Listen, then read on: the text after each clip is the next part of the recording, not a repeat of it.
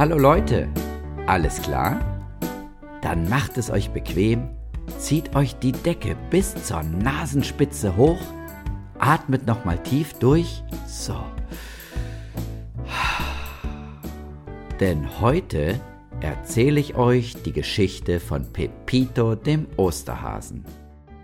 Ganz früher, da war Ostern zwar schon ein sehr wichtiger Feiertag, aber das Frühstück sah völlig normal aus. Es gab Brot, Butter, Milch und dazu weiße oder braune Eier. Eines Tages, es war gerade kurz vor Ostern, da hatte Klucki, das Huhn von Bauer Sauerkirsch, sich etwas Feines ausgedacht. Klucki war ein großes Huhn und schon sehr alt und auch sehr schlau, also mussten alle anderen Hühner im Stall immer das machen, was sie sagte. Und zu Ostern wollte Klucki die Bauersfamilie überraschen. Dazu hatte sie sich einen Plan ausgedacht. Dieses Jahr zu Ostern sollten die Eier farbig sein. Also kommandierte sie ihre Hühnerkolleginnen im Stall herum. Shari, das dünne weiße Huhn, musste zwei Tage lang Spinat essen. Nur noch Spinat.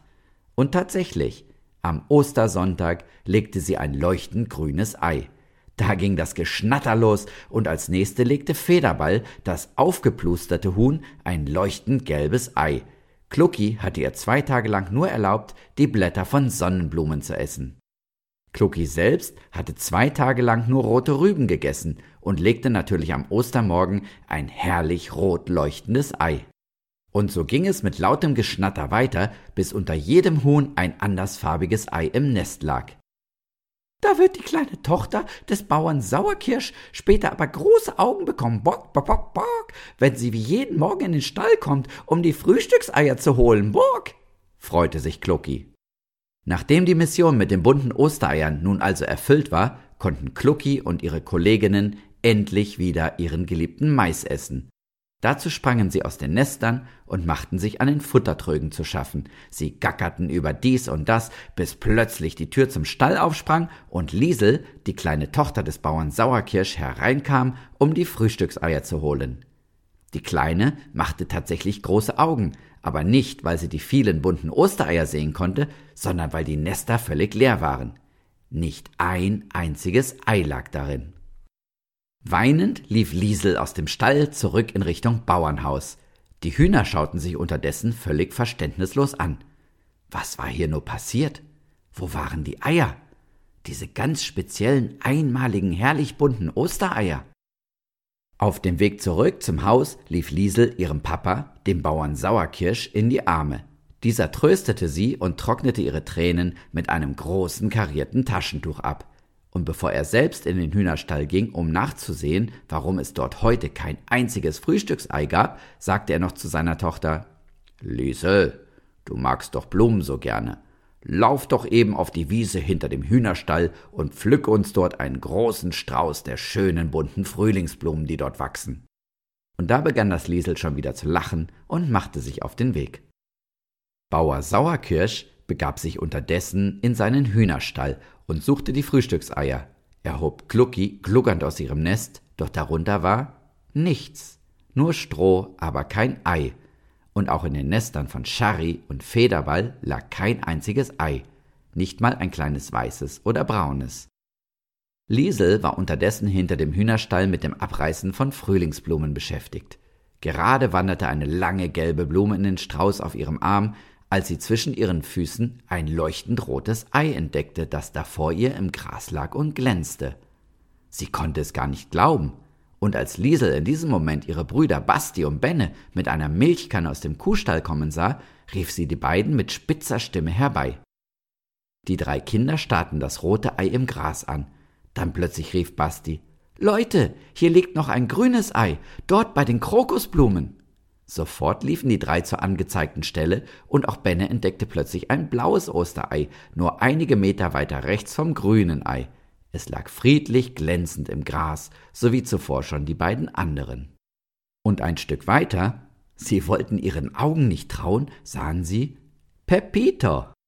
Pepito war ein frecher Hase, der in der Scheune des Sauerkirsch-Bauernhofes wohnte. Aber in diesem Moment hatte Pepito einen Rucksack auf seinem Rücken, griff hinein und feuerte ein gelbes Ei zwischen die Forsythien, wo es kullernd zum Liegen kam. Sofort sprang Basti rüber zu Pepito und hielt ihn an seinen langen Ohren fest. Ey, Langohr, was soll der Mist? Was machst du da? Hast du die Eier aus dem Hühnerstall geklaut?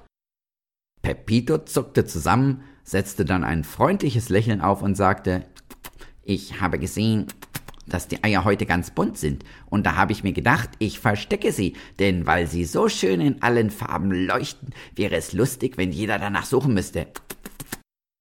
Benne fragte sich, ob Pepito jetzt total durchgeknallt sei und fragte ihn auch direkt danach. Aber Liesel fand Pepitos Idee genial. Und nach einer kurzen Beratung mit ihren beiden Brüdern halfen sie Pepito beim Verstecken der letzten Ostereier zwischen den Blumen auf der Wiese hinter dem Hühnerstall.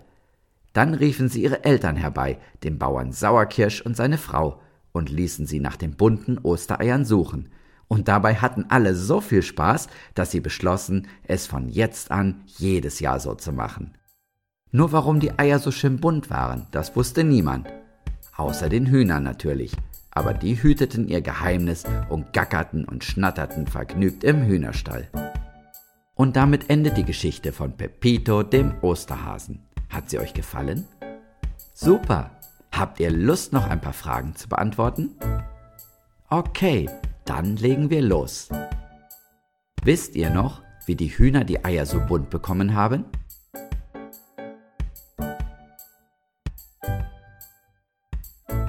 Richtig, Klucki, die Hühnerchefin, hat jedem der Hühner ein anderes Futter gegeben und am Ostersonntag hat jedes Huhn dann ein Ei in einer anderen Farbe gelegt.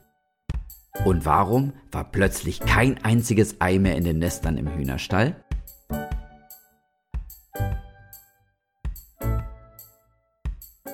Na klar, Pepito, der freche Hase, hat Osterhase gespielt, die Eier geklaut und dann hinter dem Hühnerstall auf der Wiese verteilt, damit die Kinder und ihre Eltern danach suchen mussten.